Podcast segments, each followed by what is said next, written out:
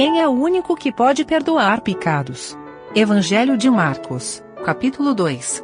Comentário de Mário Persona. No capítulo anterior, quando ele expulsou um espírito maligno daquele homem que estava na sinagoga, é dito que todos se admiraram, versículo 27. E todos se admiraram, Marcos 1, 27 a ponto de perguntarem entre si, dizendo: Que é isto? Que nova doutrina é esta? Pois com autoridade ordena aos espíritos imundos, eles lhe obedecem, e logo correu a sua fama por toda a província da Galiléia.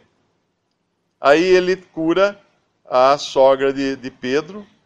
Uh, não há aqui nenhuma manifestação, ao que me parece, mas ela se levanta e serve, porque isso foi feito no, dentro de um lar, não é? Não havia uma multidão ali, não, não tinha os fariseus cercando, nada disso.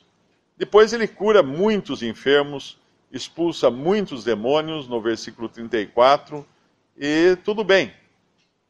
Não há qualquer manifestação dos fariseus aqui. Ele chega a curar um leproso, no capítulo anterior, no, no versículo 42, e tendo ele dito isto, logo a lepra desapareceu e ficou limpo. Porém, agora ele faz uma coisa que gera indignação. O que gera indignação? Perdoar pecados. Num sentido, corretamente, porque os fariseus entendiam também que o único capaz de perdoar pecados era Deus. Mas sempre que a questão do pecado é envolvida, o que acontece? A consciência também é envolvida. Nós lembramos daquele episódio quando o Senhor traz uma mulher que havia adúltera, né, pega em flagrante adultério, coloca na frente, aliás, os, os fariseus trazem, os judeus trazem, na frente do Senhor, e depois o Senhor fala aquilo: quem estiver sem pecado, atire a primeira pedra, e todos vão saindo de fininho, só fica a mulher ali. O que aconteceu? Mexeu com as consciências deles. Sempre que o pecado entra na questão, enquanto é cura, é demonstração de poder, é fazer coisas maravilhosas, tudo, está tudo bem. Mas a hora que entra o pecado na, na questão, aí mexe com consciências. Aí, aí o homem fica uh, permeável à visão de raio-x de Deus. Que foi o que aconteceu aqui. Ele, ele enxerga os pensamentos deles que é o versículo 8. E Jesus, conhecendo logo em seu espírito que assim arrazoavam entre si, lhes disse: Por que arrazoais sobre essas coisas em vossos corações? Ele sabia o que eles estavam pensando.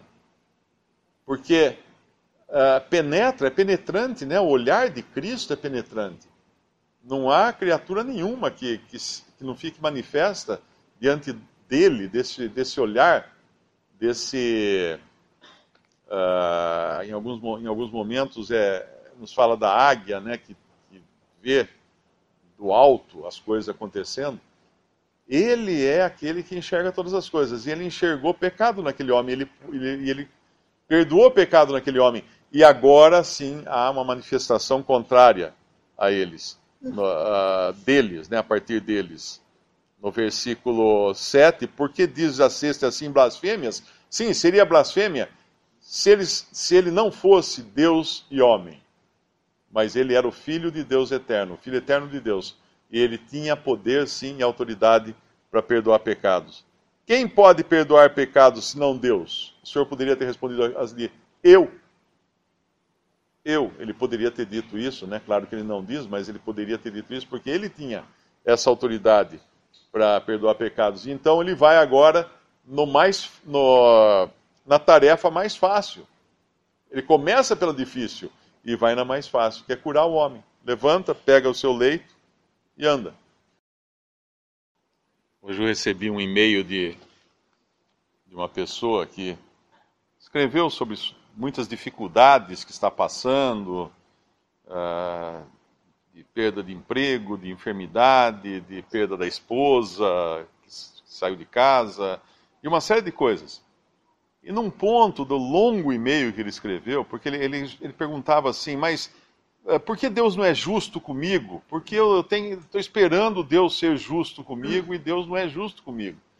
E aí, num determinado momento, ele falava assim: e eu faço tudo direito. Eu sempre andei direitinho.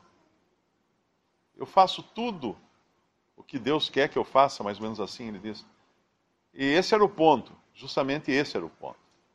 Sempre que nós esperamos em Deus, com base em algo de, em nós, nós não estamos esperando em Deus, nós estamos esperando em nós.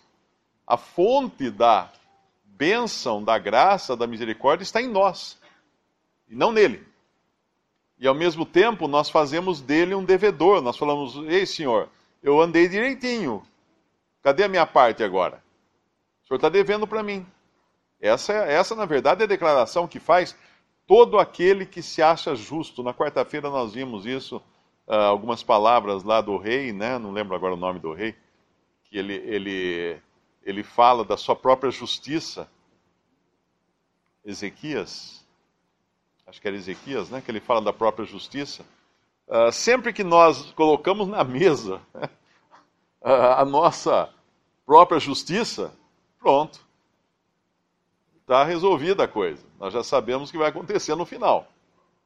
Mas quando nós chegamos com a, a única coisa que nós temos são os nossos pecados, uh, como esses que chegam enfermos e trazem a sua enfermidade, aí o Senhor vai agir.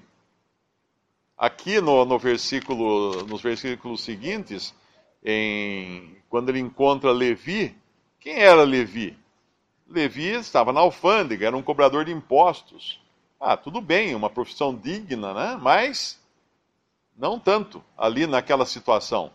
Lembramos que Israel estava invadido pelos, pelos romanos. Eles eram, eles eram servos, escravos dos romanos. E nós poderíamos fazer um paralelo aqui. Quando Hitler invadiu a França, esse Levi, a gente poderia imaginar que fosse um francês coletando impostos para entregar para Hitler. Como muitos, né, aconteceu durante a Segunda Guerra Mundial, que uh, espoliavam as famílias francesas ou europeias das, seus, das suas obras de arte, dos seus quadros e todas as coisas, entregavam para os comandantes da SS. E faziam isso com medo de, de, se não fizessem, eles podiam ser presos, podiam ser mortos. E aqui nós temos um homem, que é Levi, que é um vira-casaca, ele, ele, está, ele está trabalhando para o inimigo, recolhendo impostos dos judeus para o povo romano, para o, o imperador romano, e é esse que o senhor chama. Esse é improvável. O senhor, se o senhor fosse chegar em, em aqui Fala assim: bom, eu vou receber currículos agora de pessoas que eu vou chamar para serem meus discípulos. Esse aqui nem ia mandar o currículo, porque estava desqualificado de cara. Mas é assim, nessa condição, que o Senhor vai fazer uma obra na vida dele. E não só dele, mas de todos esses agora, que nós vemos no, no versículo 15: aconteceu que, estando sentado à mesa em casa deste, também estavam sentados à mesa com Jesus e seus discípulos muitos publicanos e pecadores. E aqui Marcos não, não se contenta em falar que eram muitos publicanos e pecadores. Ele, ele dá um sublinhado aqui, ele frisa, né? Porque eram muitos. Porque eram muitos. Chamava atenção aquela reunião ali naquela casa de tantos. E aí os escribas e fariseus, vendo-o comer com publicanos e pecadores, disseram aos seus discípulos: por que come e bebe ele com os publicanos e pecadores? Porque nós não somos, né? Ele está dizendo, eles estão dando a entender isso. E qual a resposta do Senhor? Os sãos não necessitam de médico, mas sim os que estão doentes. Eu não vim chamar os justos, mas sim os pecadores. Quem são os sãos? Quem são os justos? Os fariseus, os escribas. Não que sejam de fato mas eles se consideram como tais. Aquele fariseu no templo, quando ele, ele se justifica e ele aponta o dedo para o publicano, falando: Eu não sou como aquele publicano. Quem sai, quem sai, ali, quem sai dali uh, justificado é o publicano, não o fariseu. Por quê? Porque o fariseu já estava justificado aos seus próprios olhos. Ele não precisava da justificação de Deus. Mas o publicano precisava, porque não tinha nada.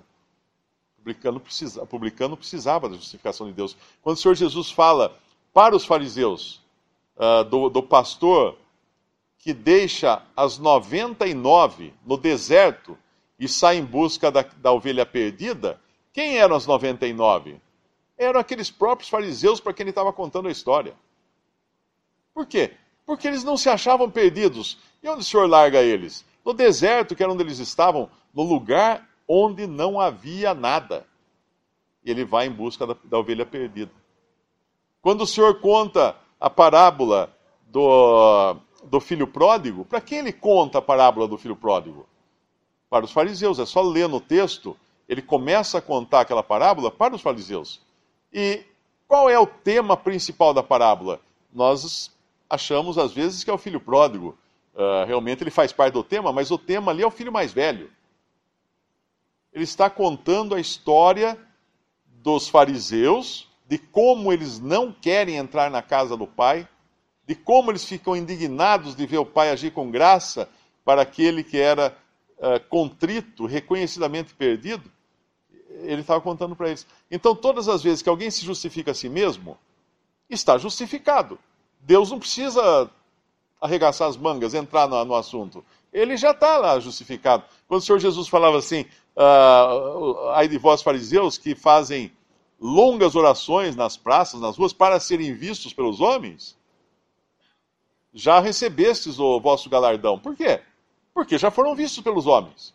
Eles não precisam, eles não precisam receber nada de Deus. Eles já receberam aquilo que eles estavam, estavam buscando, serem vistos pelos homens. Aqueles que jejuavam uh, e, e, e alardeavam o seu jejum para serem vistos pelos homens, também recebiam o pagamento do seu jejum. De Deus? Não, dos homens. Os homens viam, ok, bonito, maravilhoso, está resolvido. Então é importante a gente entender sempre isso. Quando nós tentamos colocar na mesa qualquer coisa para negociar com Deus, nós vamos sair perdendo.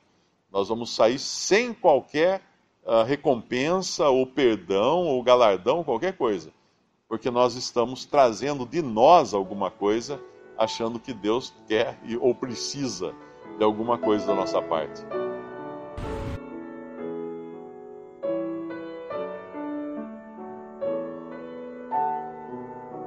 Visite respondi.com.br. Visite também 3minutos.net.